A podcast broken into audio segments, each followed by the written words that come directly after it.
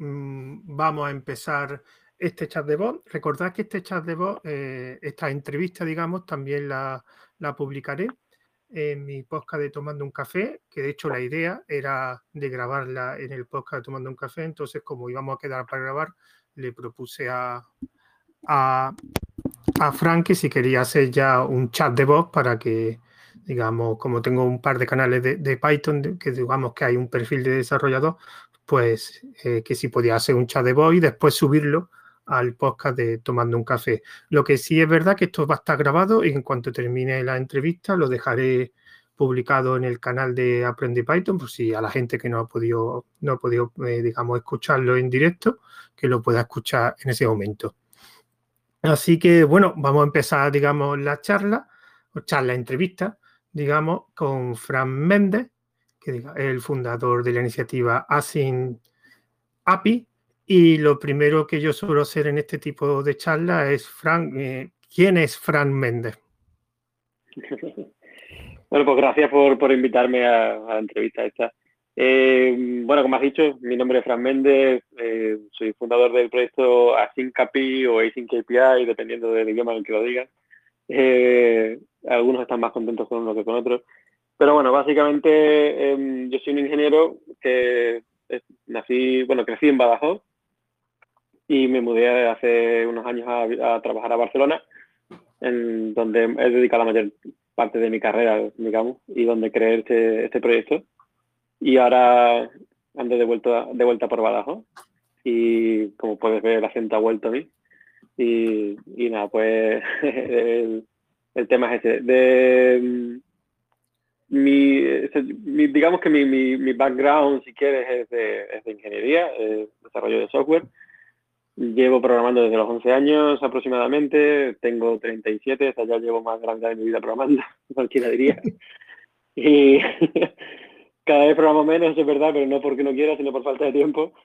Y últimamente, pues, em, me dedico a ser eh, director de ingeniería en Postman también. Y, y, aparte, pues, liderar el proyecto Async ¿no? que es un proyecto de la Fundación Linux a día de hoy recientemente nos hemos unido a la Fundación Linux. Así que, así que como te puedes imaginar, eh, dando mucho trabajo. Y si encima esto le añadimos que acabo de tener una hija, pues el triple. Ese, se puede decir que ha, sido, que ha sido tu mejor proyecto, ¿no? El de tu hija, ¿no? Ese, ese de momento es el mejor proyecto. Espero que acabe bien. Ahora está en la fase de testing, ¿no? Ahora son las frases de texto. Bueno, bootstrapping, qué sé yo, el bootstrapping. todavía, lo estamos, todavía lo estamos definiendo. bueno, pues la segunda pregunta. Dime, dime. De momento no tiene muchas fitus. De momento no tiene muchas fitus, sí. solo, solo come, caga, llora y, y, duerme. O sea, tiene funcionalidad, funcionalidad básica, tiene ahora mismo, ¿no? un prototipo. Es un prototipo. Bueno, la segunda pregunta sería, bueno, ¿qué es Asinapi? Pues mira, para aquellos que, conozcan un poco el mundo de las APIs y, el Swagger o OpenAPI o OpenAPI, ¿vale? Eh, digamos, para, esta gente que conoce OpenAPI eh, o Swagger, como lo quieras llamar, hay una especificación, esta, especificación, digamos, lo que te ayuda es a definir tu API REST para que luego a partir de ahí puedas utilizarlo con herramientas como, por ejemplo, generar documentación automáticamente, o puedes generar código, o puedes configurar tu API Gateway con, ese fichero de OpenAPI, ¿vale? Eh, pero eh, pasaba una cosa, pasaba que eh, en la parte de mensajería, esto es para API REST, ¿vale? Lo que acabo de decir es para API REST, y se llama OpenAPI, ¿vale? Eh, pero para mensajería, para rollo, por ejemplo, WebSocket, Kafka, MQP, MQTT, otros protocolos que no sean HTTP, eh, faltaba algo, faltaba una especie de OpenAPI o un Swagger para este tipo de, APIs asíncronas, ¿vale? que es como le, empezamos a denominar en su día APIs asíncronas, porque hasta entonces no se habían tratado como, como APIs. Y, y entonces faltaba algo así. Yo, en, mi caso, en su día dije, mira, mm, yo me encuentro muy a gusto trabajando con OpenAPI me encuentro muy a gusto con todas las herramientas que hay. Sé que no es perfecto, sé que siempre se puede mejorar, eh, pero a mí esto me salva muchísimo tiempo. Y un día, cuando estaba trabajando en Barcelona en, una empresa que se, llamaba, que se llamaba API Changelog, o sea, lo que hacíamos era ofrecer un changelog para, la, para, tu, para tu API REST, ¿vale? Eh, la, la, propia naturaleza del producto que estábamos construyendo eh, era, que es un changelog, ¿vale? Eh, está basado en eventos. Es decir, algo ha cambiado, algo, algo se ha añadido, algo se ha borrado, algo... Es un changelog, no es más que esto, ¿no? Eventos de algo, se ha, algo ha cambiado, ¿no? En tu API, ¿no? Entonces, nuestra arquitectura interna en la empresa para el producto era una, una arquitectura dirigida por eventos. Y tenemos, en su día utilizábamos RabbitMQ. Eh, entonces, claro, yo estaba muy acostumbrado a OpenAPI, a Swagger y todo esto. Y de repente, pues para este tipo de arquitecturas, este tipo de APIs, no había nada. Era, era todo curárselo a, pelo, sin saber nada. Buscabas mucha documentación por ahí, tampoco había demasiado. Eran siempre los típicos ejemplos básicos que tampoco te ayudaban demasiado. Y nos faltaban como muchas, muchas herramientas. Y, y entonces, pues, mm, después de mucho probar, y mucho indagar y mucho investigar, dije, mm, pues si no lo hay, si no hay algo como OpenAPI para, para mensajería, pues lo creo yo. para nosotros, ¿eh? yo no tenía ningún interés de, crear algo a nivel internacional ni nada de esto, ni, ni, que fuera a tener tanta repercusión. No, era más, era más para, para, para mí, básicamente. Ni siquiera para nosotros, era para mí, para la empresa. Era como, para mí y un par de compañeros más, pero sobre todo para mí, para yo poder automatizar ciertas cosas, la creación de documentación, la generación de código y todo esto. Entonces, con, con KPI lo que, lo que consigues hacer es definir tu API basada en eventos, ¿vale? ¿Qué, qué, servicios publican un evento a la cola de mensajes?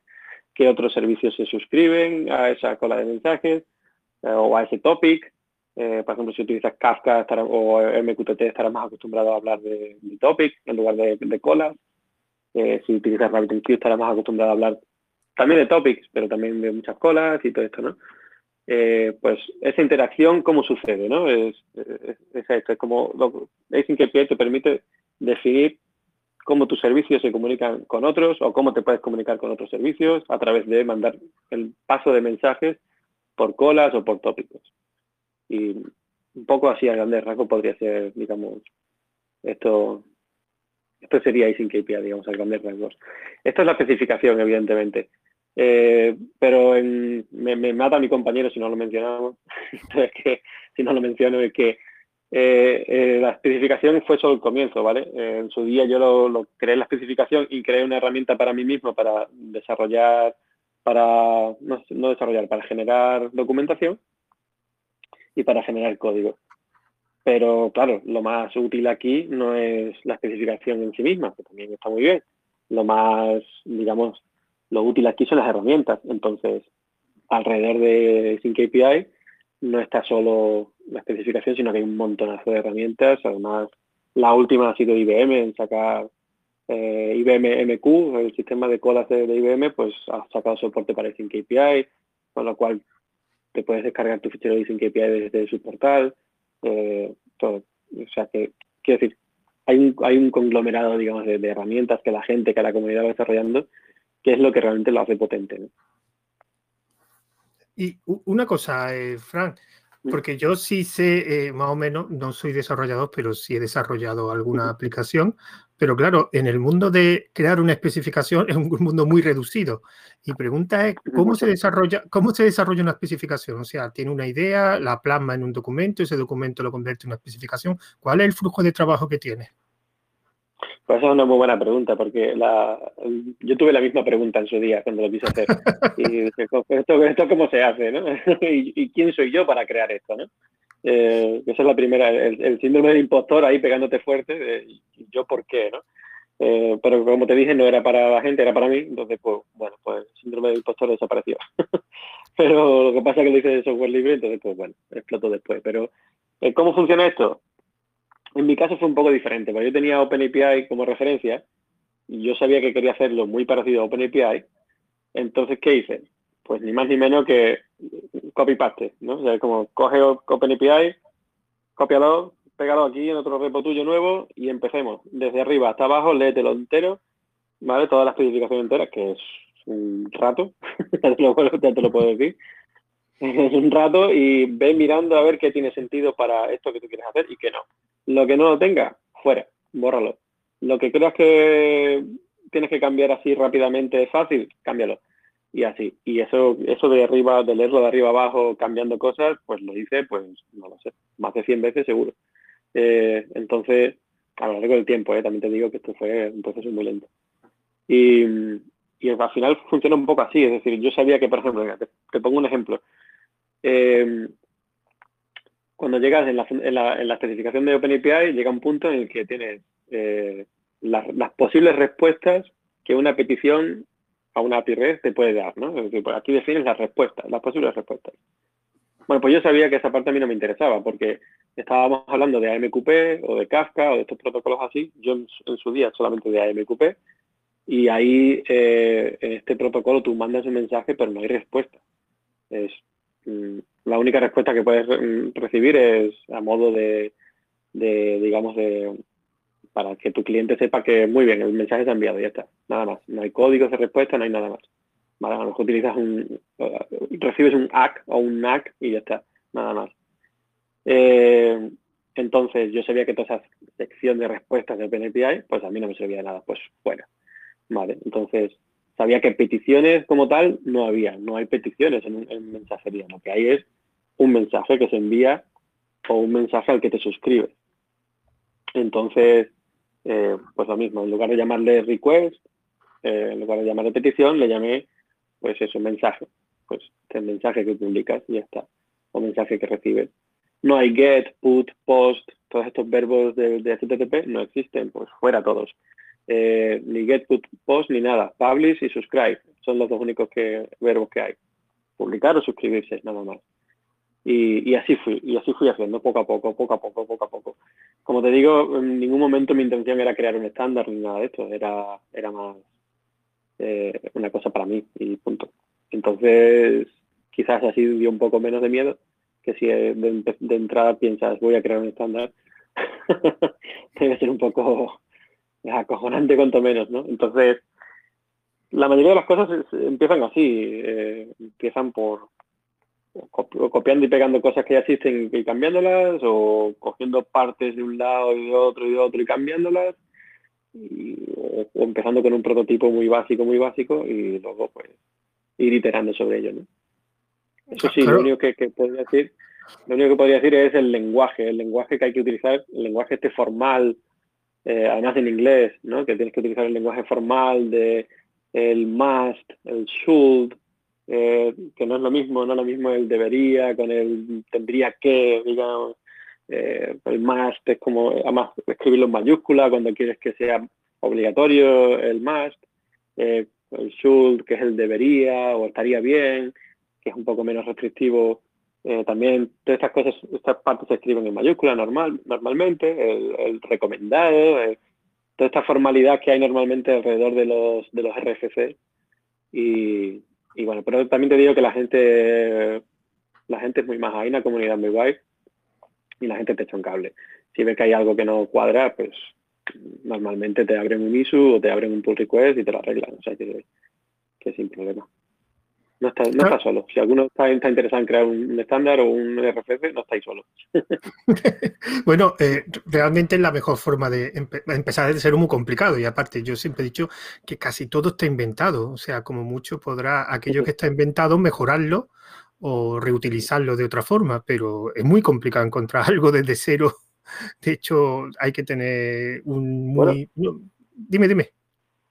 No, bueno, claro, no, no, que tienes toda la razón. O sea, que, yo tenía la misma sensación. Yo me encontré con este caso de que no había nada inventado para esto y fue como, mm, lo primero que piensas es, no, no, hay nada inventado porque no merece la pena. porque quién soy yo para, ¿sabes? Porque, ¿qué me creo? ¿Especial o algo? No, pues, lo que te digo, el síndrome de impostor ahí pegando fuerte, ¿no? Entonces, como, pues no habrá nada porque serán gilipollas que se me ocurrió a mí y ya está. Eh, pero no, es así. O sea, normalmente eh, no todo está inventado, pero al mismo tiempo también te digo que, por ejemplo, en este caso, en el caso de Sync API, es algo original, pero tampoco es tan tan original. O sea, si lo piensas, es como es lo mismo que se está haciendo para Happy Race, solo que ahora aplicado a otra cosa, a, una, a, la, a, la, arquitectura de eventos. ¿vale? Entonces es como, bueno, hay algo que ya existía, pero que no funcionaba para, para este caso de uso concreto. Pues lo que haces es, eh, pues eso, lo coges, lo modificas un poco y creas un estándar nuevo y ya está.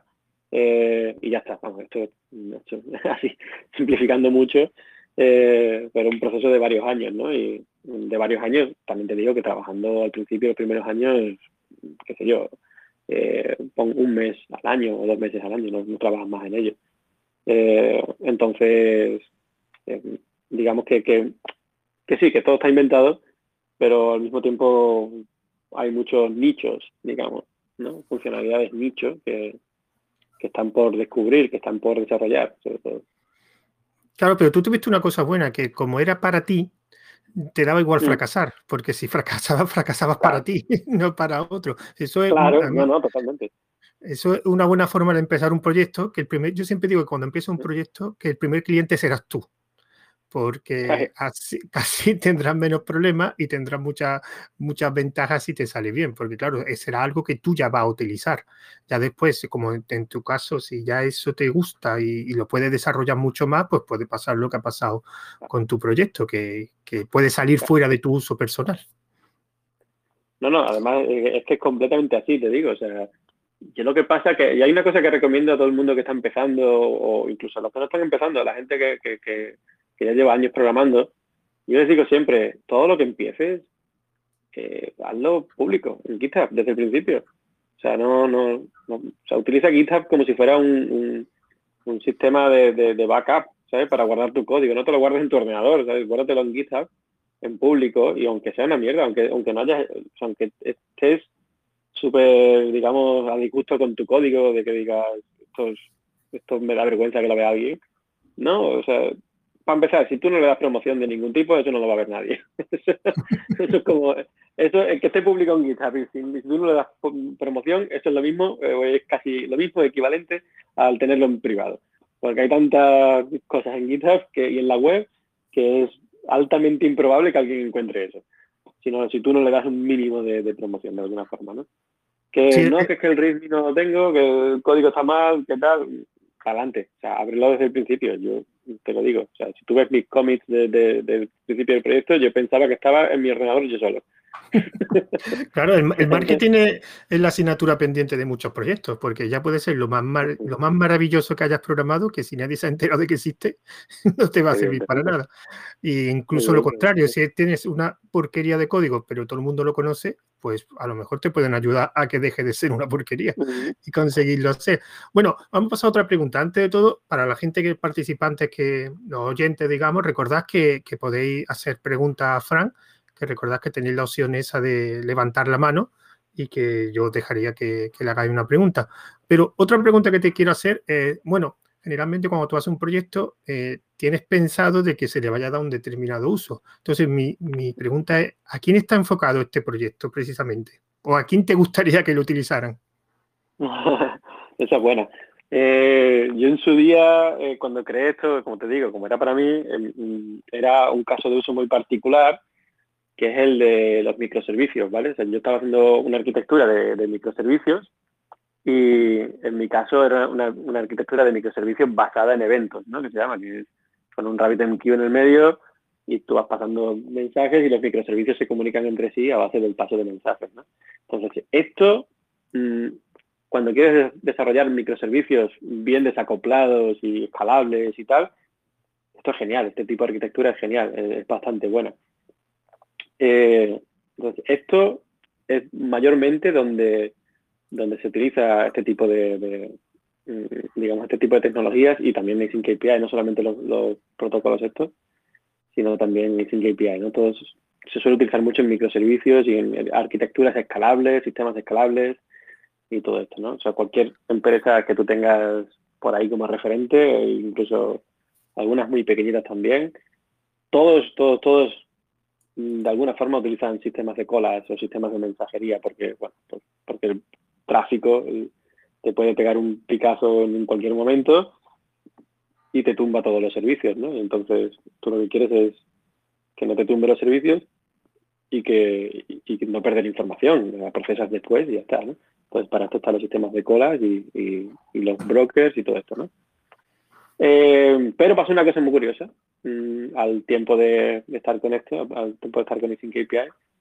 Pasó una cosa muy curiosa y es que yo nunca había mm, pensado en ella y es el Internet of Things, el Internet de las cosas, ¿no? Que, esto es mucho de, sensores, de, digamos, de ciudades inteligentes, coches inteligentes, bueno, pues aplicaciones, digamos, lo que suelen bromear mucha gente, ¿no? De la, lavadora habla con la nevera y, cosas de esas. Y es como, bueno, sí, sí, no, pero sí, no, ¿no? Pero mm, sí que es verdad, pues las casas inteligentes, todas estas cosas, todo lo que viene siendo Internet of Things. Eh, un ejemplo muy bueno puede ser la, pista de, aterrizaje de, un aeropuerto. Mm, todas las cosas que se mueven, todos los coches, aparatitos y luces y todo que hay en la pista de aeropuerto. No hay una persona controlando eso. Eh, sería una locura. Todo eso son sistemas automatizados. Y, y todo va con, normalmente va con un sistema como esto, ¿no? Con un sistema de paso de mensajes, normalmente con MQTT, con el protocolo de MQTT, que es para, para Internet of Things. Y cuando saqué Sync API, al cabo de un año, año y algo, cuando empezó un poco más a explotar ya, me di cuenta de que mucha gente lo estaba usando para esto, para, para diseñar este tipo de, productos basados pues en sensores, en, eh, que hablan con servidores, que hablan con móviles, que hablan con máquinas, que, mm, muy chulo, la verdad que muy chulo. Yo, a mí me encantaría que eso siguiera así, que siguiera creciendo por esa parte, que siga creciendo también por la de microservicios. Y hay una parte por la que me gustaría el día de mañana, pero esto ya muy, muy a largo plazo, es que se empiece a, explorar un poco más las integraciones con terceros. ¿Sabes esto de cuando integras tu producto con Slack o con GitHub o con cualquier otra plataforma, con una API de un tercero? Normalmente estas APIs son APIs REST, son APIs en GraphQL, son, son APIs de, petición-respuesta normalmente. Pero hay situaciones en las que a ti te interesa seguir, digamos, o recibir, digamos, la información en tiempo real tan pronto ocurre, ¿no? Por ejemplo, yo quiero recibir una información en tiempo real tan pronto alguien escribe un mensaje en el Slack este, mencionando la tal palabra, quiero que me llegue, quiero que me avises. Eh, este tipo de integraciones así en tiempo real, que se están haciendo a día de hoy con APIs REST, con webhooks, todas estas cosas, creo que deberíamos empezar a explorar un poco más otro tipo de protocolos que no sean HTTP, que sean, pues eso, MQTT o Kafka, o Kafka igual un poco pesado para esto, pero, eh, pero MQTT o algo, algo por el estilo, ¿no? Y estas integraciones, este tipo de integraciones con, con APIs asíncronas, podría abrir, la puerta a una forma nueva de entender las integraciones. ya te digo que esto podría ser interesante de explorar. ¿Y con Telegram se podría integrar? Sí, no conozco Telegram en el caso, el caso en concreto, pero yo creo que, si no recuerdo mal, una vez, una vez lo vi, creo que ah, Telegram tiene una API, ¿verdad? sí, sí, sí, tiene una API. tiene una API, pues, pues Telegram tendrían que ser ellos evidentemente tendría que ser una iniciativa suya. Eh, Telegram podría empezar a utilizar Async API para, digamos, para ofrecer eh, en tiempo real, por ejemplo, cada vez que escriba alguien un mensaje en este canal o, cada vez que se, empiece, se empiece un chat de voz o si ves, si ves, siempre digo, cada vez que suceda algo, es decir, un evento, cuando sucede un evento, avísame, quiero saber de él. Y quiero saberlo no tres minutos después o no un día después, quiero saberlo al instante. ¿vale? Quiero saberlo lo, más rápido posible. Eh, esto sería genial, que ellos pudieran implementar, si no la tienen ya, que igual estoy hablando sin saber aquí, eh, una API que sea, eh, digamos, en tiempo real, ¿no? Asíncrono. Hmm. Y, sin, y que no sea un, digamos, un workaround o un hack, ¿vale? Que se suele decir. porque, por ejemplo, cuando tú haces, cuando tú utilizas HTTP para mandarte webhooks, eh, es una forma de saltarte el protocolo HTTP, no, el protocolo, pero la, digamos, la forma de crear APIs de petición, respuesta, dejar la, conexión abierta para esperar la respuesta, como esto es muy costoso, bla, bla, bla, mejor eh, te mando yo la petición de vuelta cuando esto suceda, pero ¿qué pasa si tu servidor está caído? esto es un poco, esto es un poco rollo. Esto se podría solucionar un poco con, con, este tipo de APIs asíncronas. Eh, y creo que, creo que Telegram podría ser un buen caso de uso, igual que Slack, igual que cualquier plataforma de mensajería o cualquier, cualquier producto que se base en eventos como un, como un BlaBlaCar o un, o un Globo o algo de estos o, un Uber, por ejemplo, tu coche ha llegado, tal, eh, cosas así. Eh, todo lo que sea todo lo que sea eventos podría ser interesante. De hecho, creo recordar, pero yo, yo que no soy, no he programado con el API de Telegram, pero creo recordar que la gente se quejaba mucho porque las peticiones al, servidores de Telegram estaban un poco limitadas, entonces para no sobrecargar, digamos, los servidores de Telegram. Y recuerdo, pero no estoy seguro, que lo que han hecho es que tú puedas montar tu propio servidor de API. O sea, en vez de hacer tú la petición directamente a Telegram, la hagas a un servidor. Después me imagino que ese servidor se comunicará con Telegram, pero digamos que las peticiones las hace a tu propio servidor, entonces no tienes esa limitación. Creo recordar, porque aquí tengo yo mis dudas, porque fue algo que implementaron, creo que fue el año pasado, y yo de API tampoco sé, sé mm. bastante de, solamente he leído y he hecho algunas pruebas, pero no, porque por ejemplo para bot lo que se hace es para, lo que se utiliza el API, evidentemente, para la programación de, los, de los bots en Telegram. Y creo que se permitía eso, entonces se permitía eh, un servidor propio de API, o no sé cómo llamarlo técnicamente, no sé cómo va, pero simplemente para quitar no sería mala solución. No sería una mala solución para un primer aproximamiento, digamos, una primera aproximación. Eh, de decir, oye, pues tienes un servidor, claro, pero ves, ves a lo que a lo que voy, o sea, eh, el problema es, o sea, esto viene como respuesta a un problema de escalabilidad de ellos, ¿no? Es decir, no podemos escalar la plataforma, la API, porque si tú nos llamas muy a menudo, en nuestro servicio se va a la mierda, ¿no? O necesitamos tener aquí servidores infinitos para que tú puedas estar aquí haciendo peticiones infinitas. Ese es el tema.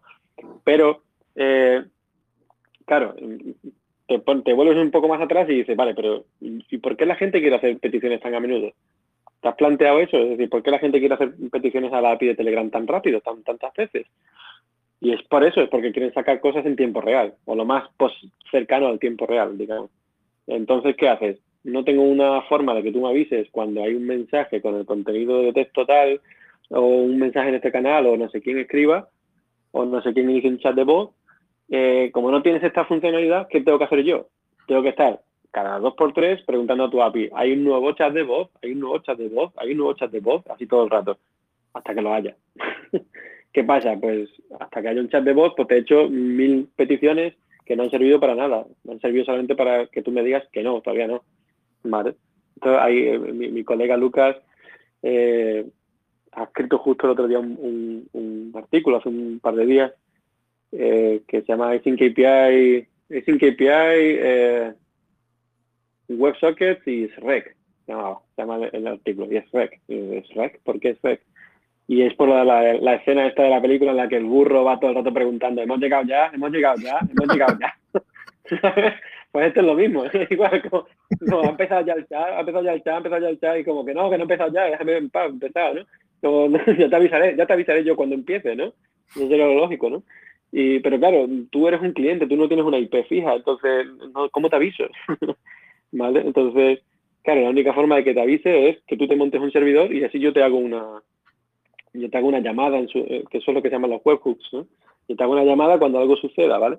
Pero ves, mm, ya me, ya me tengo que montar yo una infraestructura, ¿vale? Eh, solo porque tú no, no, no, no, te has planteado en que igual pues, podrías ofrecer otro tipo de APIs diferentes. Y esto escalable es, o sea, yo te lo digo que escalable es y muchísimo. Ellos podrían hacerlo, podrían hacerlo sin problema. Por ejemplo, los sistemas de notificaciones de Android y de iOS hay algo que la gente muchas veces no sabe, pero cuando a ti te llega una notificación al móvil, eso eh, se está mandando a través del protocolo de MQTT, ¿vale? O sea, eh, tanto Android como iOS tienen una conexión montada con su servidor de notificaciones, una conexión permanente que no se cierra en ningún momento, ¿vale? Eh, a través del protocolo MQTT y a partir de ahí, digamos, a través de, esa conexión, Google o Apple te manda eh, aplicación tal ha mandado una notificación para ti eh, con el contenido este, bla, bla, bla, ¿vale? Entonces, el sistema operativo dice, vale, pues esta es la aplicación Telegram, el mensaje dice esto, ¿vale? Pues, ala, pues dale la, sácale la notificación arriba y ponle los datos que, te vengan, ¿no? Esto es una API asíncrona, ¿vale? Es una conexión que se queda abierta ahí todo el tiempo. Ah, ¿Para qué? Pues para que tú no estés todo el rato preguntando, ¿tengo notificaciones? ¿Tengo notificaciones? ¿Tengo notificaciones? Eh, porque ya, imagínate, o sea, eso eh, a, nivel de batería y a nivel de red, es que te, te, funde la batería y la red. Si tienes datos, si, si tú utilizas una tarifa de datos muy limitada o te cobran por, por los megas que, vayas consumiendo, eh, en dos días te has fundido los datos a base de peticiones del tipo tengo notificaciones, tengo notificaciones, tengo notificaciones. Solamente preguntando, a base de preguntar, te ha fundido los datos. Entonces, y, la batería igual, imagínate los sensores estos que están con, pilas en algún sitio aislado por ahí eh, y con una conexión de pena. Eh, cómo, hacen estos sensores para, para, enviar la información, que están todo el rato, eh, están todo el rato, digamos, o, cómo hacen los sensores, digamos, para, sí, para enviar la información, sí. Eh, que estás todo el rato preguntándole al sensor, ¿tienes datos nuevos? ¿Tienes datos nuevos? ¿Tienes datos nuevos? No, sería estúpido, ¿no? Entonces el sensor, ¿qué hace? Pues abre una conexión y cuando tengan datos te lo va a enviar. Y cuando tú quieras hacer que el sensor o el sensor o el aparatito que sea quieras que, que haga algo, se abra una puerta, se cierra una puerta, lo que sea, se enciende una luz, apaga una luz, eh, le envías ese, ese mensajito también, ¿no? Pero solo y cuando haga falta, ¿no? esa es la, la, cuestión, ¿no? Y esto es un modelo que, que mucha gente no explora también por la dificultad que ha habido hasta ahora de desarrollar ese tipo de, de sistemas. Que como digo, no era fácil, no es fácil, no, no, no, es, no es algo para lo que como programadores se nos haya preparado todo el mundo conoce Postman o curl o lo que sea para hacer una API REST, es facilísimo, que bien, yo me hago una API REST rápidamente con Express o con, con Python, hay millones de, frameworks también para hacer una API REST. Todos los lenguajes tienen un montón de frameworks para hacer una API REST, pero ¿cuántas, ¿cuántos frameworks hay para hacer APIs de este tipo? APIs asíncronas. Muy poquitos. Entonces, claro, y la gente no suele, no suele explorarlo. Pero una pregunta, Frank. Entonces, una API asíncrona puede actuar como una síncrona, simplemente que el tiempo de espera es cero, ¿no? O sea que, ¿y por qué se sigue utilizando tanto la, API síncrona y no están, digamos, migrando a las que son asíncronas que al final pueden actuar exactamente igual? Pues buena pregunta. Yo creo que la, yo creo que aquí tiene que ver dos cosas. Una es, creo que es, por un lado, es la mente humana, básicamente la mentalidad humana. Eh, la gente, digamos todos, el ser humano tiende más a razonar eh, de forma secuencial y síncrona, ¿no? Es como yo hago esto y dame esto, y ahora después de esto hago esto otro y hago esto otro. ¿Qué pasa con, o sea, digamos de manera síncrona, de manera secuencial, ¿no? ¿Qué pasa con las arquitecturas dirigidas por mensajes o eventos? Eh, lo que pasa es que, digamos, suelen ser, no suelen ser síncronas, no suelen ser secuenciales, ¿vale? Suelen ser eh, ¿cómo decirte? Suelen ser, digamos, las cosas suceden en paralelo. Incluso se podría llegar a dar el caso de que si tienes que recibir dos respuestas, primero una y luego la otra, es probable que la segunda te llegue antes que la primera. Te puede, te puede llegar a pasar. Entonces, hay ciertos problemas que no se han resuelto bien con el tooling. Hay, hay herramientas para, para gestionar este tipo de situaciones, pero sobre todo es que creo que la, mente humana es capaz de razonar mejor en dame una serie de pasos que quiero hacer. Primero hacer la, llamada aquí, eh, me das el resultado, luego hago la llamada allí con este resultado de, la primera llamada, luego hago esto otro, luego lo otro, luego lo otro, y así como una especie de guion, ¿no? Pero si tuvieras que hacer eso de manera, digamos, en paralelo y lo más, eh, lo más optimizado posible, es complicado de razonar, como es un sistema complicado de razonar. ¿vale? Entonces, eso más la explosión del protocolo HTTP, es decir, en, su día, cuando, bueno, pues desde la creación de la web, ¿no? Pero eh, con la explosión del protocolo HTTP, por todos lados, todo el mundo quería tener un servidor HTTP para poder hacer su página web. Eh, entonces, pues había herramientas para hacer servidores HTTP, pues a coporro. Claro, entonces ya lo único que te hacía falta era algo tan sencillo como, no, no quiero, no quiero hacer una web, no quiero responder un HTML, quiero responder con un JSON. Entonces, pues ya está, ya tienes una API. ¿vale? Entonces ya tienes el servidor, ya tienes todas las herramientas, la, está familiarizado con ellas, entonces, pues ya está, no tienes que hacer nada más. Es, es un quick win, ¿no? es un, ganas rápidamente. ¿no? Eh, sin embargo, los sistemas estos de mensajería, curiosamente, se utilizaban mucho más antes de la existencia de la web, que era la forma en la que se comunicaban eh, las máquinas, digamos, y, los ordenadores. De hecho, a nivel de CPU, la forma en la que se comunica la CPU con, otras partes del ordenador es, con APIs, digamos, o es con eh, eventos, digamos, ¿no? Es con APIs o comandos asíncronos. ¿no? Tú no esperas, no hay, no hay orden a la hora de, hacer cosas electrónicamente hablando, eh, no puedes esperar que haya un orden. Porque no, no lo tienes garantizado, ¿no? Y si ya hablamos de, y si ya metemos la red de por medio, con sus fallos, con que una petición vaya por un lado, otra petición vaya por otro, eh, los dos van a ir al mismo servidor, desde tu ordenador al mismo servidor, pero uno va a coger una vía y otro va a coger otra vía. Eh, porque toda la red que hay en el medio, firewalls, mm, eh, cables, mm, satélites, antenas, todo esto, no tienes ni idea de por dónde va a ir tu petición. Entonces, mm, te puede pasar de que falle, de que falle fácilmente una de ellas. Entonces, tu ordenador tiene que, tu, programa tiene que estar preparado para, para para, digamos, para asistir ese fallo, ¿no? Todo este tipo de cosas ya te vienen, ya te vienen dadas en, en HTTP, ¿no? Y en los servidores que, no en HTTP en sí, pero en los servidores HTTP que te, que te ofrecen todos los lenguajes, ¿no? Sin embargo, en, nosotros, pues ya te digo, eh, es algo que está empezando a explotar ahora con el Internet of Things quizás un poco más, con la cantidad de productos en tiempo real que hay, que cada vez hay más productos que te ofrecen cosas, lo que sea, en tiempo real, eh, entonces se hace más necesario. Sí, pero yo, pero hay una cosa curiosa con lo que has dicho. Eh, cada vez el ser humano, y sobre todo en esta sociedad, cada vez está tendiendo a ser multitarea. O sea, vas a mm. tener que hacer varias tareas a la vez porque es lo que te indica la sociedad, es lo que te indica el trabajo. Y por ejemplo, tú que, va, que acabas de tener una niña, va a ser muy asíncrono ahora porque vas a tener que hacer muchas, muchas tareas a la vez. Entonces, ¿tú crees que ese cambio, ese pensamiento de multitarea, pero claro, si es multitarea no puede ser síncrono, hay tareas que las puedes hacer, pero otras tendrán que esperar, evidentemente. Entonces, yo creo que que, posiblemente en un futuro eh, todo sea síncrono, pero por huevos, digamos. O sea. de hecho, ya lo es. Bueno, sí, efectivamente. Si tú, te, pones a mirar las conexiones en HTTP, por ejemplo, lo que tú crees que es asíncrono cuando te comunicas con el protocolo HTTP, con una web, simplemente visitas una web. En realidad, lo que pasa por detrás, a nivel de TCP, cuando te bajas al nivel de TCP, ya es asíncrono. La sincronía es simulada. ¿Vale? Es simulada para que tú lo veas en el orden que tú esperas. Pero las cosas a nivel de, TCP, la sincronía no existe.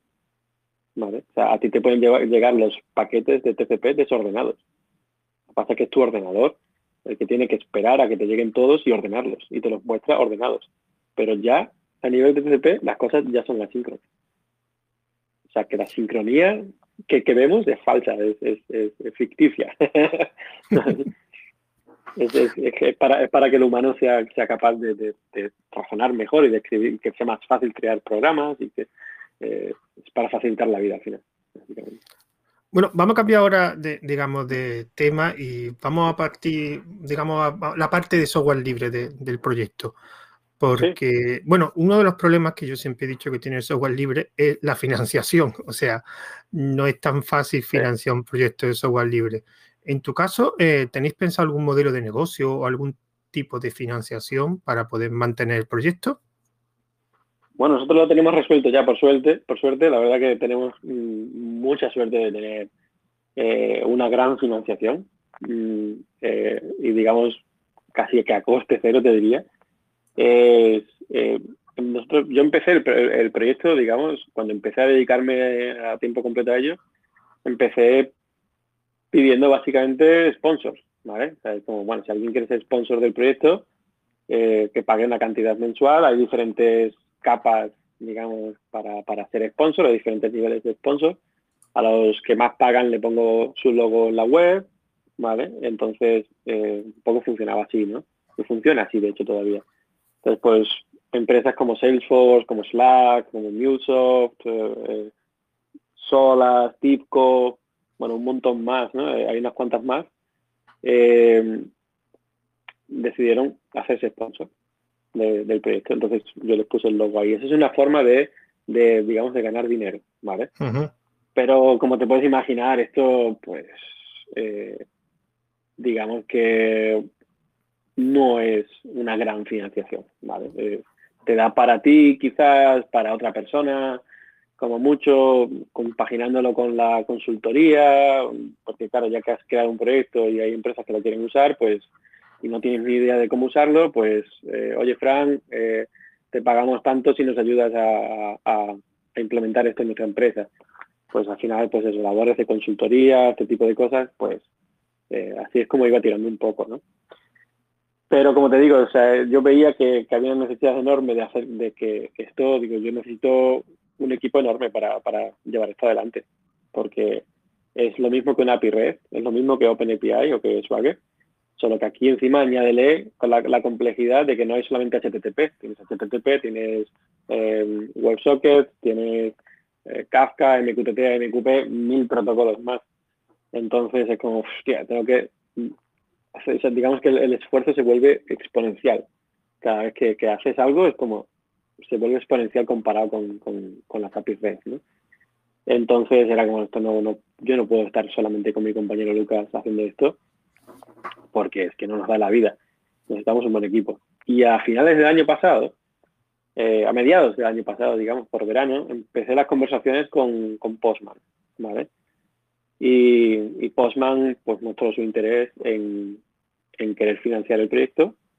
Yo, mi otra idea era la de montar una empresa, de por mi cuenta, montar un producto e intentar, digamos, financiar el proyecto de software libre a través de ofrecer un producto, ¿vale? Como una startup, montar una startup, al fin y al cabo, ¿vale?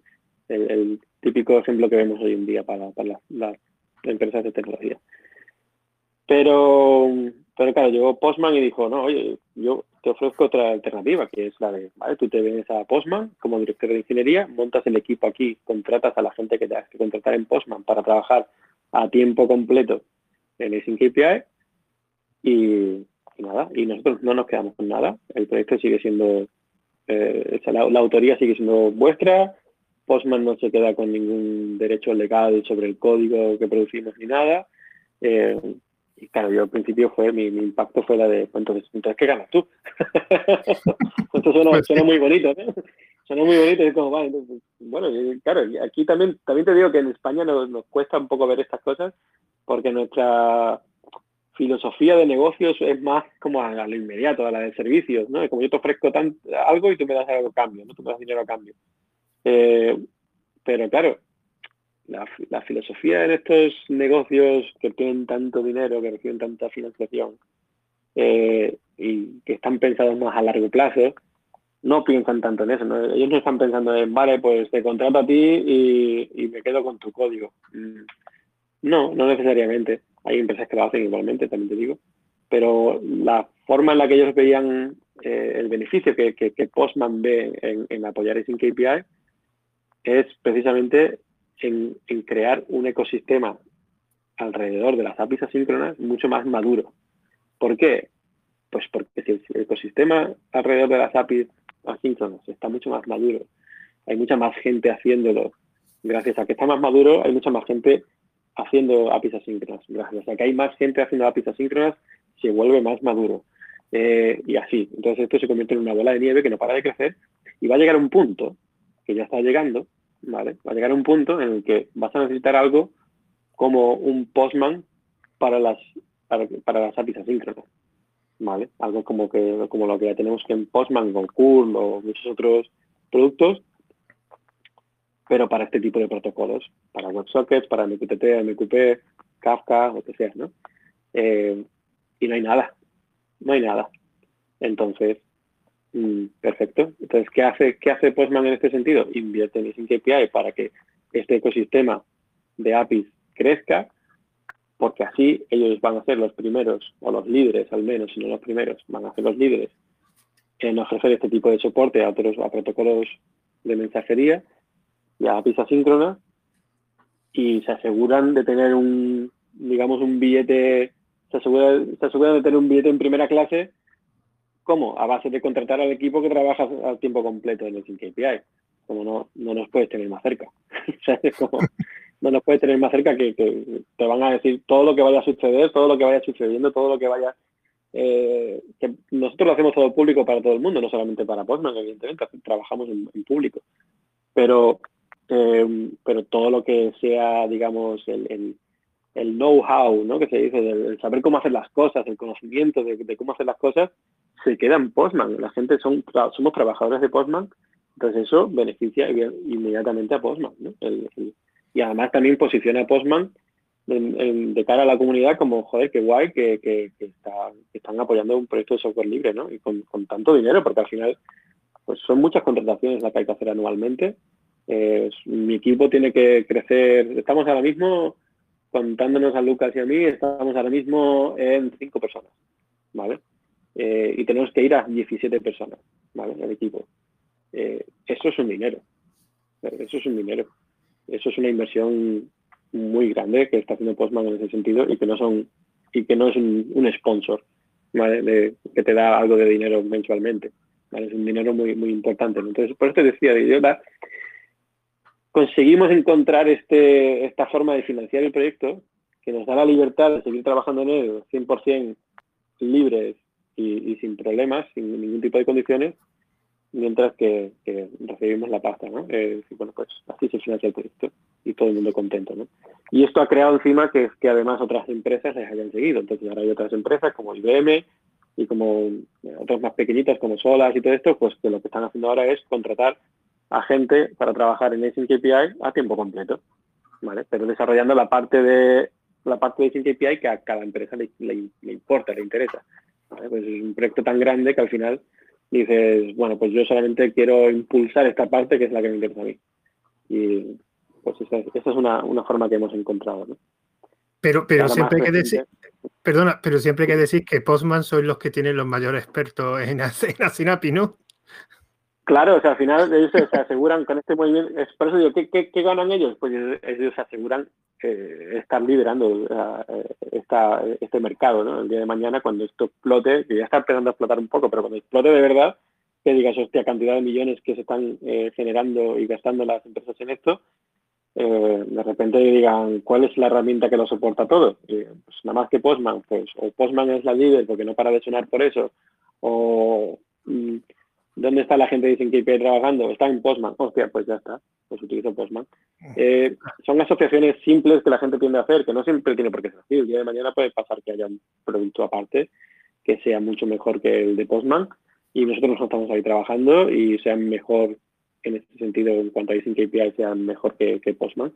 Pero la, mentalidad humana funciona así, ¿no? Es como que si el creador de, de KPI y la gente que mantiene el proyecto de KPI están trabajando todos en Postman, eh, pues igual el soporte que Postman le da a ese proyecto, a ese API, va a ser el de mejor calidad, o va a ser por lo menos el líder, ¿no? Eh, y no le falta razón también, porque será lo más probable es que sea así, claro, porque bueno, pues porque somos los que estamos ahí tirando del carro, ¿no? Este, eh, sería lo lógico. Me gustaría hablar del ecosistema, porque he visto que en la página de Async API tienes un apartado de herramientas y me pica la curiosidad por preguntarte por una herramienta que pone próximamente que se llama Studio. ¿Qué es Studio dentro del ecosistema? Sí, pues mira, eh, como te comentaba antes con el tema de, microservicios asíncronos o Internet of Things, eh, yo te pongo un ejemplo. Eh, Supongo que tienes una, ciudad inteligente, ¿vale? En la que vamos a controlar las, las, esto, las farolas. Las farolas se van a, encender y apagar solas dependiendo de la cantidad de luz que haya a su alrededor. Son, no tienes que andar tú encendiendo una hora en concreto y apagándolas, ¿no? Eh, y tú quieres hacer que, bueno, pues que a base de, eh, cuando una, farola se encienda, eh, recibes una notificación en tu, centro de control, vamos a llamarlo así, ¿vale? Eh, quieres que se te ilumine una bombillita o un puntito en la pantalla, ¿vale? Como esa farola se ha encendido. eh, o esa farola se ha apagado, o va a bajar la intensidad de esa farola, baja la intensidad de la luz porque ve que no es necesario ya que, haya tanta luz. Eh, ¿Qué pasa? Que tú vas a necesitar que todas estas farolas estén coordinadas entre sí, estén, digamos, mandando información a tu, a tu centro de control. Entonces, ahí lo que tienes es una arquitectura dirigida por eventos, como hablaba, ¿vale? Es, eh, la farola se ha encendido, la farola se ha apagado, la farola eh, ha cambiado su intensidad, o, eh, o, incluso un comando, que es yo desde el, desde el panel de control le digo, me da igual la luz que haya, apágate, ¿vale? O, o enciéndete, o cámbiate la intensidad a la que yo te mande ahora mismo, ¿vale? entonces, esto es una, una arquitectura dirigida por eventos. ¿Qué pasa? Que visualizar esto eh, no es fácil, no, suele ser fácil ni siquiera para los programadores que ya llevan un tiempo. Visualizar este tipo de arquitectura y cómo funciona no es fácil. Entonces, si tú no lo visualizas, ya de por sí, entonces se hace complicado que seas capaz de, capaz de escribir los ficheros de KPI necesarios para mm, ayudarte con esta tarea. ¿vale? Entonces, nuestra idea aquí fue la de, bueno, y si hacemos entonces un entorno visual en el que la gente crea este tipo de arquitecturas de manera, digamos, manual, si quieres decir así, de manera con, eh, con una interfaz gráfica, arrastrando puntos, conectando líneas y esto rellenando datos de formularios de aquí y allá eh, y esto te, a su vez lo que hace es generarte ficheros de KPI, generarte la documentación de tu sistema, el código de tu sistema, eh, digamos que generártelo todo, ¿no? Digamos que empezarías a crear una arquitectura dirigida para eventos sin tener conocimiento previo de KPI a base de una interfaz gráfica, que sería más, que es más sencillo de, usar, ¿no? Bueno, y una otra, dime, dime, ¿ha terminado? Sí, no digo, ¿tiene sentido o...? Ah, no, no, sí, sí, sí, tiene totalmente sentido. Todo lo que sean herramientas visuales hacen, hacen aumentar el uso por parte de, de los usuarios, eso está clarísimo. Yo, de, hecho, yo creo que casi todas las herramientas tendrían que tener una parte, digamos, visual. Eh, claro, yo soy usuario de Linux y me encanta el terminal, pero hay que reconocer que el terminal tiene, tiene sus ventajas y sus desventajas. No, no, totalmente. Claro, y de hecho, para que aumentar, lo que te he dicho, para aumentar el uso de algo, mm, tienes que facilitarle el, uso al usuario, evidentemente. Eh, por muy buena que sea tu herramienta, si, eh, si no facilita el uso, pues mm, no va a tener el alcance que va a tener otro tipo de herramienta. Y me parece perfecto, además, además, sobre todo con un concepto como la, sincronía, que, no es fácil de, entender para muchos desarrolladores todavía, que cuesta bastante. ¿Sabes? Y además, de, y cuando tienes cosas muy grandes que visualizar, es complicado. Por ejemplo, eh, yo trabajaba en, antes de, dedicarme al 100% a mi KPI, trabajaba en New Relic, ¿vale? Entonces, eh, New Relic tiene uno de los clústeres de Kafka, creo que es el segundo clúster de Kafka más grande del mundo después de Netflix. Entonces, el, el, tráfico que ellos reciben ahí es, es superior al que recibe Twitter, para que te hagas una idea. Perdona, Frank, New Relic que me suena un montón y me suena a empresa de videojuegos, pero sé que por ahí no va, me imagino, ¿no? No, New Relic es una empresa de monitorización. Ah, vale. Eh, ah. Es sí. Como, como Datadog, como... Vale, vale, vale. Hay, vale, unas cuantas por ahí, sí. Monitorización, entonces tú imagínate, es la más usada de, de monitorización que hay en el mundo ahora mismo. Entonces, cada vez que tienes un servidor, la gente tiene un servidor y está monitorizando su servidor con New Relic, ese servidor no para de mandar mensajitos a New Relic diciendo la CPU eh, va así, la memoria está así, no sé qué, este otro parámetro que estamos midiendo del servidor está funcionando bien o mal o a este porcentaje. Entonces eso es un chorro continuo de información que le llega a New Relic por parte de trillones, diría seguramente, de, de servidores, de gente por ahí que tiene instalado su, está monitorizando sus servidores entonces, esto hace, es como si tú estuvieras cada minuto escribiendo varios tweets, ¿no? Para que te hagas una idea. El, el, tráfico es inmenso, ¿no? Y, lo que pasa con esto, que pasa que eso desde fuera, ¿vale? Desde fuera de New Relic esto es lo que sucede. Pero desde dentro, New Relic no es un solo, como te puedes imaginar, no es un solo servidor, no es una sola máquina, ¿no? Es, eh, enorme, es un sistema de microservicios, es un sistema distribuido y hay pues miles de microservicios, Miles, literalmente miles, conectados entre ellos usando Kafka y usando otras tecnologías, ¿no? Pero mayor, principalmente Kafka. Entonces, ¿qué pasa? Eh, tú, te imaginas a la pregunta, ¿vale? Yo dentro, esto me pasó a mí dentro de New Relic, ¿eh? A la pregunta de quién está publicando en este topic de Kafka este mensaje, eh, ¿me lo podéis decir? Y había gente que me decía, pues es que esto lo llevaba este equipo que desapareció. O lo hizo no sé quién que trabajaba, pero ya no trabaja aquí. Ni idea de quién están publicando. Publicar todavía eh, es fácil de saber, porque suele ser uno. Pero ahora, si lo hago al revés, si yo soy el que publica y digo, oye, ¿me puedes decir quién se está suscribiendo a mis mensajes? ¿Qué otros microservicios de aquí de toda la empresa, de los miles probablemente cientos de miles de, microservicios que hay. ¿Quién se está suscribiendo a mis mensajes? Eh, no había forma de responder esa, esa pregunta. Porque, al contrario que con las APIs REST, eh, lo que pasa con los sistemas distribuidos, con las, con las arquitecturas de por eventos, es que un suscriptor no tiene por qué saber quién publica el mensaje y un publicador no tiene por qué saber quién recibe el mensaje, porque están completamente desacoplados. Para eso está el Kafka o el RabbitMQ o lo que sea en el medio, encargar de desacoplar esa comunicación, ¿no? Pero yo no sé quién está consumiendo mis mensajes y no tengo forma de identificarlos. Hay formas, pero no todo el mundo las usa. Entonces, ¿cómo hago yo para saber, para dibujar este gráfico de tantos miles de microservicios conectados entre sí, quién publica, quién se suscribe? ¿Cómo genero yo un, gráfico, digamos, donde yo pueda ver esa información? Pues no tienes forma. Ahora mismo no tienes forma, entonces eso es un caos.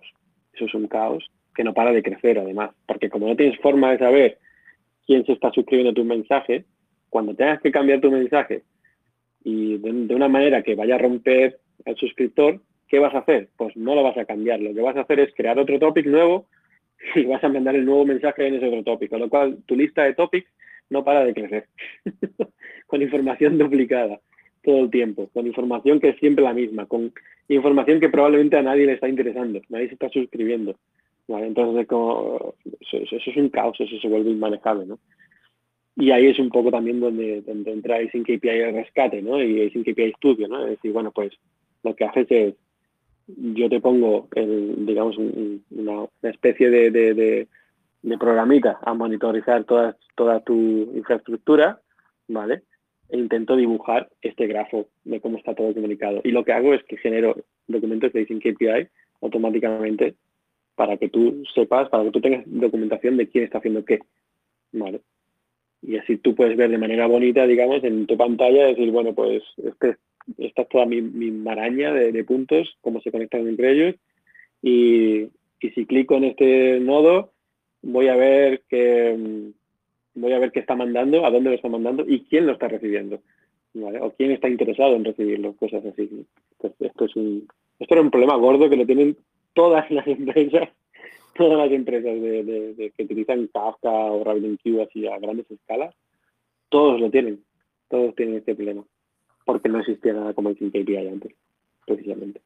De, de, todas formas, el grafo que te tiene que generar, porque me imagino que te genera algo tipo grafo, tiene que ser inmenso también, ¿no?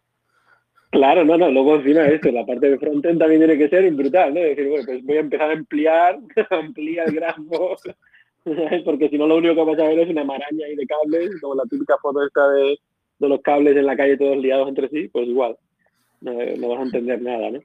Pero por lo menos facilita. Eh, una pregunta que suelo hacer a todos los desarrolladores, a los desarrolladores de software libre que, que yo entrevisto, es una cosa que siempre me, me pica la curiosidad, mm, que es qué licencia utiliza, eh, digamos, tu producto y por qué escogiste esa licencia. Pues mira, nosotros utilizamos, por defecto, utilizamos siempre Apache 2.0, ¿vale? El por qué, pues el por qué tiene una, una eh, razón, digamos, la explicación es, es más bien avergonzante al mismo tiempo que divertida, que es la de, pues porque me la encontré así. O sea, fue como, no tenía ni idea. Yo sigo al día de hoy sin ser un experto en licencias. Ya conozco un poco más que antes, pero al principio fue como, bueno, pues si OpenAPI está usando Apache 2.0, pues, y es software libre y les va bien, pues yo también. ¿Qué más está? Pues ya está. No, debe ser un problema. Sé que es software libre, me vale. Y ya está. Eh, esa fue la razón por la que la escogimos en su día, ¿no? Pues la escogí yo en su día, hablo en plural ya, pero en su día estaba yo solo. Eh, luego, al cabo del tiempo, pues nos dimos cuenta de que, bueno, pues ha sido, ha sido una casualidad de que haya sido la, la, licencia que deberíamos haber escogido. Por suerte di, el clavo ahí, o OpenAPI dio el clavo y yo, pues, seguí detrás de ello. Eh, y, bueno, lo, que pasa con, la especificación, perdón, con la, con la licencia Apache 2.0 es que es una de estas licencias que permite a los negocios o, construir negocios encima del software libre, digamos, ¿no? de, este programa o de esta especificación en este caso o de las herramientas. A, los, a, los, a las empresas se les permite hacer negocio con ello. ¿no?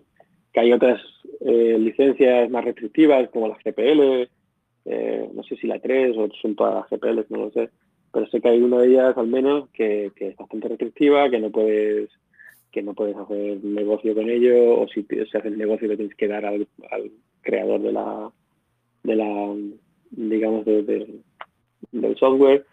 Eh, ya te digo por lo que he visto hasta el día de hoy eh, las que más se han utilizado para cosas que se quieran este, extender digamos eh, en negocios me refiero Apache 2.0 y la MIT la MIT Claro, yo, yo eso sí, bueno, tampoco que sea un experto en licencia, pero sí te lo puedo, eh, digamos, comentar que la GPL simplemente lo que hace es tú utilizas el código de otro, pero todo el código que tú añades también tienes que, es recíproco, digamos. Tú coges código, pero todo el código que tú aportes lo tienes que, digamos, dar al original. Entonces, claro, hay muchas empresas que no le interesa mostrar su código propio. Entonces, por eso muchos proyectos utilizan MIT o no sé si la BCD también hace lo mismo, o Apache 2.0 para generar negocio, digamos. Entonces, si tú quieres vivir de otra forma, o sea, si tú quieres, digamos, eh, vivir de, otra cosa que no sea vender servicios, o sea, o vender un producto, pues sí puedes coger la GPL, pero claro, si coges la GPL tienes que pensar que tienes que eh, digamos, mm. si quieres algún modelo de negocio tiene que ser más por servicio que por producto, porque claro, no tiene mucha lógica que, venda un producto si después las empresas no van a querer, digamos, generar productos aparte del tuyo. Entonces, por eso la diferencia de la GPL y la Apache 2, claro, evidentemente en vuestro caso que queréis generar, digamos, un ecosistema a partir de, de, vuestra especificación, requiere que las empresas no muestren sus cartas, digamos, porque claro, si muestran sus cartas, eh, no, además, lo que queremos además lo que queremos es que se cree un ecosistema y se cree un mercado nuevo. Se está empezando a crear un mercado nuevo de, herramientas que de, servicios no de herramientas no de servicios que se le ofrecen a los desarrolladores para trabajar con el KPI para pues servicios que a, veces son gratuitos otros son de pago. Eh, tienes diferentes planes de precio pero al final lo que estás creando no es un producto, no es una herramienta o un ecosistema, estás creando, estás creando un mercado nuevo, ¿no? Entonces, eh, la especificación tiene que permitir esto, porque si no, eh, si no estaríamos limitados a, solamente nuestras herramientas y ya está, y poco más. Entonces, claro, no queremos esto, queremos que se expanda. Desde que hemos entrado, eh, el, a principios de este mes ha sido, yo he perdido la cuenta ya con la niña, pero a principios de este no, a finales del mes pasado, perdón, a finales del mes, pasado hemos pasado a hacer, como te decía, un proyecto de la Fundación Linux y en el caso ahora esto va a cambiar, o sea, todo va a ser Apache 2.0 menos la especificación, ¿vale? Eh, tiene el razonamiento es, eh, es una, mm, no recuerdo el nombre de la licencia, pero la, especificación va a tener que empezar a utilizar una, licencia nueva que es parecida a la Apache 2.0, lo único que está pensada no para software, sino está, está pensada para estándares, ¿vale? Para especificaciones. Porque legalmente el tema se, trata, de manera, se trata de manera diferente, ¿no? Las, especificaciones, los estándares son diferentes al software. Y, y esto no, se hace con vistas a poder eh, a poder algún día llegarnos a convertir en un estándar ISO o cosas así, en plan de ser un estándar internacional. Eh, por, eso es, por eso es que la licencia no puede ser Apache para el caso de la, especificación. lo es ahora, pero lo dejará de ser.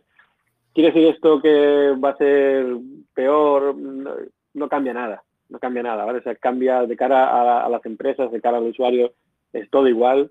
Lo único que de cara luego a la, a la hora de presentarnos como un estándar ISO o, algo por el estilo, eh, pues reunimos todos los requisitos legales que hacen falta y está, es lo único. o sea, quería profundizar lo de la fundación de, de, Linux, porque yo conozco varias personas que tienen un proyecto de software libre, no son especificaciones de código. ¿Y por qué, por qué te, esa relación con la Fundación Libre? ¿Porque es la que apoya especificaciones o que realmente me sorprende que, que tengáis una relación con la Fundación eh, Linux y quería saber por qué, porque apoya empresas, apoya especificaciones, ¿cómo va eso? Bueno, pues la Fundación Linux, yo creo también por su, por su historia, ¿no? Por su historia de, con el software libre, ¿no? Eh, pero aparte la relación viene también de que, mira, eh, todo lo que tenga que ver con APIs está en la Fundación Linux. Por ejemplo, ah, OpenAPI es un, es un, proyecto de la Fundación Linux. gRPC, GraphQL son parte de la, de la Fundación Linux. Em, Jason Schema va seguramente a pasar, formar parte ahora de, la Fundación Linux también. Entonces, te pones a ver y salvo algunas tecnologías que están en la, en la, Fundación Apache, em, el resto están todo lo relacionado con, con APIs, están todo en, en, la Fundación Linux. Entonces, era, también además nos da, digamos, a libertad de decir, oye, pues vosotros os gestionáis como queráis, os financiáis como queráis, ellos no se meten en este sentido. La única cosa que es, yo a nivel legal he tenido que transferir la propiedad intelectual de Async API, eh, la, la, la, la patente, no, perdón, la, la, marca registrada, todo este tipo de cosas, se las he tenido que transferir a la Fundación Linux para que ellos sean ahora los dueños pero ellos son ahora los dueños, pero no para nada, simplemente para que nadie la pueda usar con ningún fin comercial, ¿no? O sea, se, les, da para que ninguna empresa la pueda manipular ese tipo de ese tipo de, recursos, ¿no? Es decir, bueno, pues si yo, si yo lo siguiera teniendo en mi, en mi poder, la gente podría pensar, ah, pues Frank el día va a hacer crecer esto y el día de mañana va a coger y va a decir, pues ahora no me da la gana de que la empresa X lo utilice, porque lo podría hacer, porque como tengo yo el derecho de la marca registrada y tengo además la propiedad intelectual, yo puedo decirte a ti que por mucho que sea software libre, yo te puedo decir que no menciones ese KPI en tu web ni en tu producto, porque es marca registrada mía. Entonces yo te podría obligar a, que no, no quiero que la use. Entonces esto, cuando esto es así, cuando es un proyecto pequeño no pasa nada, pero cuando un proyecto se vuelve grande, las empresas empiezan a decir, mm, muy bien que hayas empezado así, pero esto hay que arreglarlo. esto hay que arreglarlo porque no podemos estar aquí a expensas de que a ti te dé un aire un día y digas, eh, pues ahora no quiero que, lo uséis vosotros. Ahora, voy a crear yo una empresa y solamente mi empresa va a ser la, única que puede utilizar ese KPI. Y todo el mundo va a tener que venir a comprar mi producto. Eh, después de que ellos han gastado millones ¿no? en, pagarle a gente y en, en promociones y en todo. ¿no? Eh, también, perdona, ¿también te proporciona algún servicio aparte? O sea, un servicio jurídico por si tiene algún problema judicial. Con sí, sí, sí. Hay, hay un montón de servicios aparte. O sea, marketing, servicio judicial, o sea, tenemos los abogados a su disposición continuamente. De hecho, es de los primeros, de los primeros usos que se hacen, ¿no? Eh, al principio, porque todo este, todo este traslado de, de, cositas legales, digamos, por decirlo así, de marcas y de esta historia, eh, se hace con sus abogados, ¿no? Pero luego eh, también la, su equipo de prensa, por ejemplo, para hacer las, las notas de prensa, para ponerte en contacto con, con la prensa de, cualquier país o con la prensa internacional en general. Eh, pues esto también se encargan ellos si tú quieres, te dan el servicio, se ponen contigo a trabajar en ello y ya está. El que quieres formar parte de la, la QBCon, por ejemplo, la, la, la, la, conferencia esta de Kubernetes, eh, pues que quieres tener un booth allí y tal para, para, presentar tu proyecto, pues igual, pues ellos se encargan de gestionar todo, porque lo organizan ellos. Entonces, pues, eh, pues nada, pues este tipo de cosas, este tipo de promoción también de marketing, ¿no? Se encargan ellos, de formación, de encontrarte sponsors también, de, te, generan, digamos, un, una, te un montón de servicios. Y una, última, una última pregunta, no quiero tampoco extender mucho más, no quiero robarte más tiempo. Una, hay una pregunta que suelo hacer a todos los desarrolladores. Evidentemente, tú eres el primero de, especificaciones, todos han sido desarrollados de código, de un problema que pasa con el software libre. Y me gustaría preguntarte si este mismo problema pasa con una especificación, que son los for porque evidentemente cuando tú pones algo en software libre, cualquier persona puede hacer un for y aprovecharse, digamos, volverlo comercial, aunque de forma ilegal. ¿Ese, ese problema tú no lo tienes con una especificación o, también ocurre también el problema de los for como en el código? Yo es que lo veo como algo bueno. O sea, yo, a mí si el día de mañana alguien hace un fork porque quiere darle un enfoque diferente a la especificación y no está de acuerdo en cómo lo estamos haciendo nosotros, a mí me parecería genial te lo digo de verdad, y si pudiera le apoyaría, incluso de manera mm, sea, financiando de su, visión, incluso si, si, fuera el caso, incluso mm, apoyándole con, pues, yo qué sé, con, con, con, el conocimiento que ya adquirido estos años. Eh, yo creo que eso es precisamente la, la, grandeza del software libre, ¿no? Es decir, uno no está en el software libre para negocio. O a mí, a mí no me, a mí no me vas a quitar dinero porque tú hagas un fork como, claro, claro. perdona, Frank, claro, es que la diferencia es que el, ejemplo que yo te he puesto antes eran dos personas que vivían de sus de su, de su software, digamos, por consultoría, por modificaciones. Entonces, claro, yo también, yo también, te lo digo, yo vivo, yo vivo de esto, yo vivo de esto, pero el día de mañana sale un Ford, el día de mañana, pues yo lo que haré es que si yo veo que tiene sentido ese Ford y que no es un Ford que se hace por despecho de alguien que diga eh, me he cabreado con, con la comunidad de Sync API y ahora voy a hacer yo esto porque me da la gana. Si yo veo que es un fork que lo sigue además mucha gente, pues lo que te digo, pues yo me voy a poner a trabajar con ellos también. Es decir, bueno, pues vamos a ver por qué existe otra, esta otra necesidad de, de hacerlo diferente, ¿no? Y de entenderlo. Y incluso te diría que, pues si, si, tiene sentido, pues el día de mañana, pues se, se emergían los forks y se dice, pues otra vez, volvemos a... Eh, si tiene más sentido que lo que nosotros estábamos haciendo, pues ¿por qué no, no? Si tiene igual sentido, solamente, solamente son dos enfoques diferentes, entonces yo quiero también formar parte de eso. Y como voy a formar parte de eso, eh, a mí no me vas a quitar el trabajo, pues yo voy a seguir estando ahí, Solo que yo no soy el, creador del proyecto este nuevo, no, pero soy el creador del que se forqueó, ¿no? Entonces, digo yo que algo, algo sabré, entonces a mí no me vas a quitar el trabajo por eso, a la gente le vas a añadir un montón de valor y, a, y, digamos que, que y para ti también va a ser muy valioso.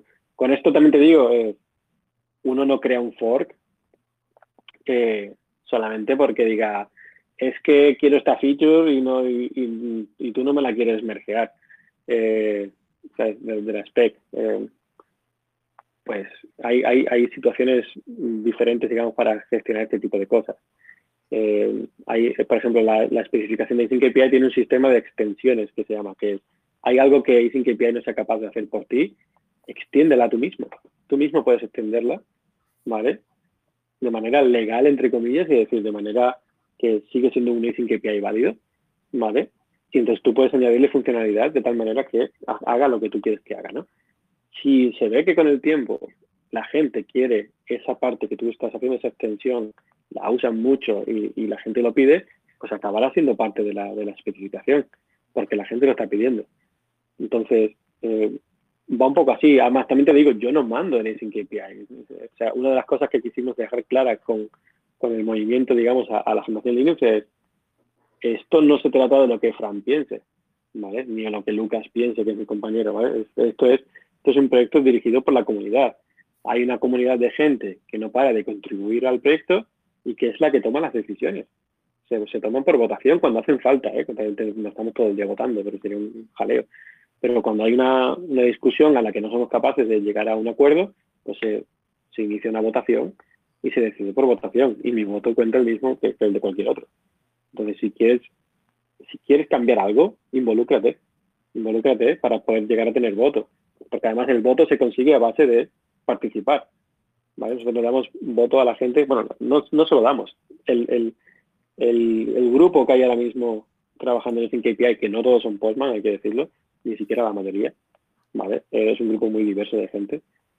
El grupo en sí va a, sugerir que tú seas parte del, nuevo comité técnico, digamos, se llama comité técnico, ¿no? Pues va a sugerir, o incluso va a aprobar si tú lo sugieres, que esta persona que quiere la feature tal y no se hace caso, sea eh, miembro del comité técnico, con lo cual tu voto va a valer lo mismo que el de los demás. Pero claro, esto a base de contribuir, ¿vale? lo que no queremos es esa gente despechada diciéndote, diciéndote que, que, que, por qué no le haces caso, ¿no? Eh, no, es al revés, es, ¿quieres algo? Proponlo, proponlo, discutámoslo en abierto, ¿vale? Eh, todo lo hacemos transparente a través de los issues de GitHub, todas las discusiones suceden ahí, y si tiene apoyos por parte de la gente, pues ¿por qué no? Claro, para adelante. Si solamente es algo que tiene valor para ti, bueno, pues es un fork para ti. Eso, pero, es, pero eso es la grandeza del software libre. Ojalá. O sea, ojalá fuera todo así. hay algo en Photoshop que no puedo hacer. Ojalá me lo pudiera forquear y hacérmelo yo, para mí. ojalá. y ese sería, ese sería la hostia, ¿no? Eh, por ponerte un ejemplo del Photoshop, ¿no? Claro, claro, el problema es que, mucha gente se aprovecha de los foros. Entonces, eh, digamos que tiene razón todo lo que dice del, del for, que al final es ampliar la diversidad de, un proyecto, pero también es verdad que hay gente que se aprovecha de los for y con el trabajo de otras personas, es verdad que es mínimo, porque es lo que tú has dicho, nadie va a ser un for por una funcionalidad y más sobre todo en vuestro caso si es algo muy modular, con lo cual que lo puedes, digamos, tú añadir directamente. Y ya, ya por... dime, dime. Aparte una cosita, también te quiero decir, o sea, el fork es el primer es el primer paso. Es decir, tú tienes que hacer un fork, pero eso hay que mantenerlo. Claro, ese... hay que, mantenerlo y eso no es fácil. Claro, o sea, y, y, con mantenerlo no me refiero al código, ¿eh? El código es lo más sencillo de todo. Lo más, lo más jodido es crear una comunidad que empiece a utilizar tu fork, que crear herramientas que funcionen con tu fork en todos los lenguajes de programación. Eh, o sea, es un curro al cual yo no me querría enfrentar si es solamente por un despecho de que no implementan la funcionalidad X. o sea, porque si tu motivación es la de, es la de eh, oye, yo es que no, no me hacéis caso con esto, ya te digo que tu motivación no va a ir muy lejos. no, de hecho, de hecho el uno, uno, de los uno de los desarrolladores me dijo que al final todos los forks que habían hecho en su proyecto se había acabado los tres o cuatro meses. Porque claro, lo que tú dices, había que mantenerlo. Claro, o sea, si, tu, si, tu único, si tu única motivación para trabajar en algo es el despecho, no vas a durar mucho. Claro. Básicamente. Porque es que además, encima vas contra una organización ya formada, una comunidad de gente trabajando a diario, haciendo pull requests a diario en, el proyecto original, digamos, ahora ponte tú al día con eso. ¿sabes? Y cada cosa que hagas en el proyecto original tendrás que ver si la merceas o no en el, en el fork tuyo. Eh, a ver si tiene sentido o no, porque a lo mejor no tiene sentido. Eh, por los cambios que tú ya has hecho en el tuyo. Entonces, eso es un, vas a ir siempre por detrás, vas a ir siempre a expensas de lo que nosotros hagamos en el fork original. yo esto no lo recomiendo. Yo lo que recomiendo es un poco más de diplomacia y decir, oye, por favor, eh, quiero que añadáis esta, esta, funcionalidad. Si no se acaba añadiendo inmediatamente, ¿vale? Al menos dejarlo ya abierto la petición, se deja abierta, se ve cuántos, y a lo largo del tiempo se va a ver si a más gente le interesa, la gente va a decir, oye, pues yo también estoy interesado en esto que, que comenta este chico, eh, esta chica, yo quiero que, se añade esta funcionalidad, ¿vale? Eh, hacerle caso. Y si vemos que, y, si vemos que, para adelante, pues que la implementen ellos dentro de Async API y que cualquiera del, comité técnico o del el pull request ya toma por culo. Listo. Pues y así funciona el software libre. Y, así funciona el software libre. Es decir, yo, pasa que, claro, si uno va de tirano por la vida, ¿vale? Si uno va de tirano por la vida con su software libre eh, y quiere ser el que manda más y el, y el, que, el que decide todo en el software en, su proyecto, pues esto tiene las patas muy cortas. Y yo también te digo, en su día, esto es algo que tuve que aprender a base de bien, a base de pegarme porrazos mm, con, con la vida y es una de las razones por la que me fijé en Lucas, en mi compañero, y le dije, eh, Lucas, tú te vienes conmigo, porque él tiene mucha mano con esto. Él tiene mucha mano negociando con la gente, hablando con la comunidad, eh, llegando a acuerdos con ellos. Yo, como era algo que me había currado yo, para mí cualquier cosa que se me dijera del proyecto, eh, yo intentaba no reaccionar, no, yo no reaccionaba mal nunca, pero a mí es como que había algo por dentro que me, me tocaba lo personal, porque era como apuntar a un error mío, ¿no? Era como Eh, y esto, bueno, aunque lo trabajas con el tiempo, pero sigue siendo una cosa tuya y, es muy fácil que cualquier día te, te, pillen quemado y contestes mal a alguien, ¿no? Entonces, eh, por eso dije, yo me tengo que, yo de alguna manera me tengo que desentender de esta parte del proyecto, es decir, esto lo tiene que llevar a alguien que no esté tan eh, linkado, digamos, emocionalmente al proyecto, porque entonces lo que va a pasar es que eh, me voy a convertir en un tirano en que aquí nada más que se hace lo que yo diga y no quiero eso. Entonces, bueno, pues uno también tiene que conocer sus limitaciones y decir, bueno, pues hasta aquí he llegado yo, ¿vale? A partir de aquí que siga otro y yo me, dedico a otra área del proyecto, ¿no? Eh, entonces, te digo que, que, hay esta parte de reconocer las emociones, cada uno, las limitaciones de cada uno, eh, se pone muy de manifiesto en el software libre. Eh, se pone muy de manifiesto de cómo hay algunos que no son capaces de reconocer que tienen un problema. Y, un problema que, es, que tenemos todos. Yo también tengo mis propios problemas de reconocer, de cabrearme cuando alguien me, me, lleva la contraria o lo que sea. Y pues hay días que te sienta muy bien y otros días que te sienta muy mal. ¿no? Y esto es normal, porque los, los, los programadores somos cabezones por naturaleza porque si no fuéramos cabezones por naturaleza, no habríamos aprendido a programar para empezar. Eh, sí, hay, que saber, hay que saber los límites y saber rodearse bien. Rodearse bien, sobre todo lo, segundo, es lo más complicado. Es fundamental, es fundamental rodearse de gente, de gente buena. Y yo ahí tuve mucha suerte o, acierto o lo que sea eh, con, Lucas.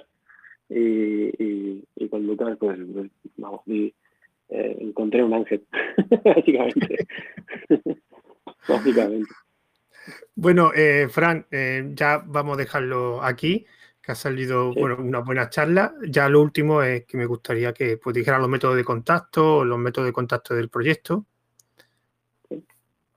Pues yo te diría, mira, eh, a la gente que quiera colaborar o enterarse un poco más de qué va todo esto y por qué de repente ha tenido tanta importancia para que la Fundación Linux vaya, haya alojado, digamos, métete en asyncAPI.com, asyncapi.com.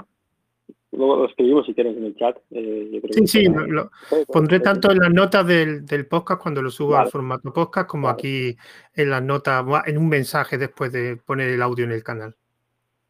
pues ahí, mira, ahí desde ahí vas a poder hacer, desde la web vas a poder, en primer lugar, lo que te pega en la, en la cara ya es una demo de cómo funciona el SyncAPI y, poder ir a la documentación para enterarte más de todo esto. Pero también en el menú, en el menú superior vas a tener enlaces, hay un enlace de comunidad que se llama, que pone Slack, ¿vale? Creo que pone Slack. Y, y te da acceso, digamos, una invitación, te, te, autogenera una invitación para entrar en nuestro Slack. Yo para mí creo que es la mejor forma de que, de que te, eh, digamos, de que, de que empieces a ver de qué va el proyecto. Y, y de que te tienes dudas, no sabes de qué va, eh, crees que no tienes ni idea de cómo empezar con esto porque no eres suficientemente bueno, esto lo pensamos todos siempre para lo que sea. Eh, métete en Slack y pregúntanos, porque es que además somos, ya te digo, una comunidad de muy buen rollera y, ya verás. Y que no hablas inglés, no pasa nada. Está por ahí escrito que no hablas inglés, que tienes eh, muchas personas en el canal que te hablan en español y en muchos otros idiomas, o que no hay, no problema. Y encantados de ayudar ahí. También hacemos, cada dos semanas hacemos una reunión pública a través de Zoom a la que cualquiera se puede unir, eh, aunque sea solamente para escuchar, si no quieres decir nada, pues no, hace falta que digas nada. Y, en estas reuniones que están también, están anunciadas en la web, ¿vale? En esas reuniones, eh, pues la gente pregunta o nosotros explicamos un poco de qué va la cosa, de qué, qué es lo siguiente que estamos haciendo. Y bueno, pues ahí creo que es un buen sitio empezar por ahí, empezar por la web. En la web creo que en la última versión que hicimos de la web dimos en el dimos en el clavo con todo lo que la gente quería saber, pues ahí está todo. Casi todo. Sí, al final, al final se, nos, se nos olvida que la web es un buen sitio para mostrar información. Con las redes sociales se nos olvida todo. Sí, bueno, exacto. Entonces, entonces te digo, aparte está eh, Slack. Si quieres hablar, Slack. Es, la mejor forma. Bueno, pues muchas gracias, Fran, por, digamos, participar en este chat y, en el podcast. La verdad que ha sido eh, muy didáctico y ha sido, por lo menos para mí, ha sido muy entretenido. sobre todo una herramienta que, bueno, una especificación que, desconocía además muchas cosas con, que desconocía de, digamos, de las cosas, de los proyectos asíncronos. Y bueno, espero que en un futuro pues nos volvamos a reunir cuando ya tu proyecto sea el estándar de, de, API asíncrona y, que sea utilizado ya por todos. De hecho, ya desbanque a REST API y solo exista tu proyecto. Ahí ya, igual Matusalén puede ser que, nos encontremos con él. Mira, mientras te, mientras te puede dar tiempo a tener un par de hijos más todavía, me parece. Un par y a que ellos tengan nietos también. bueno, muchas pues gracias, por participar. Venga, y gracias a los oyentes por, por haber escuchado este chat. Así que, bueno, un saludo y espero que vuelva a repetir esto de los chats entrevistando a otra persona. Así que un saludo. Hasta luego. Muchas gracias, hasta luego.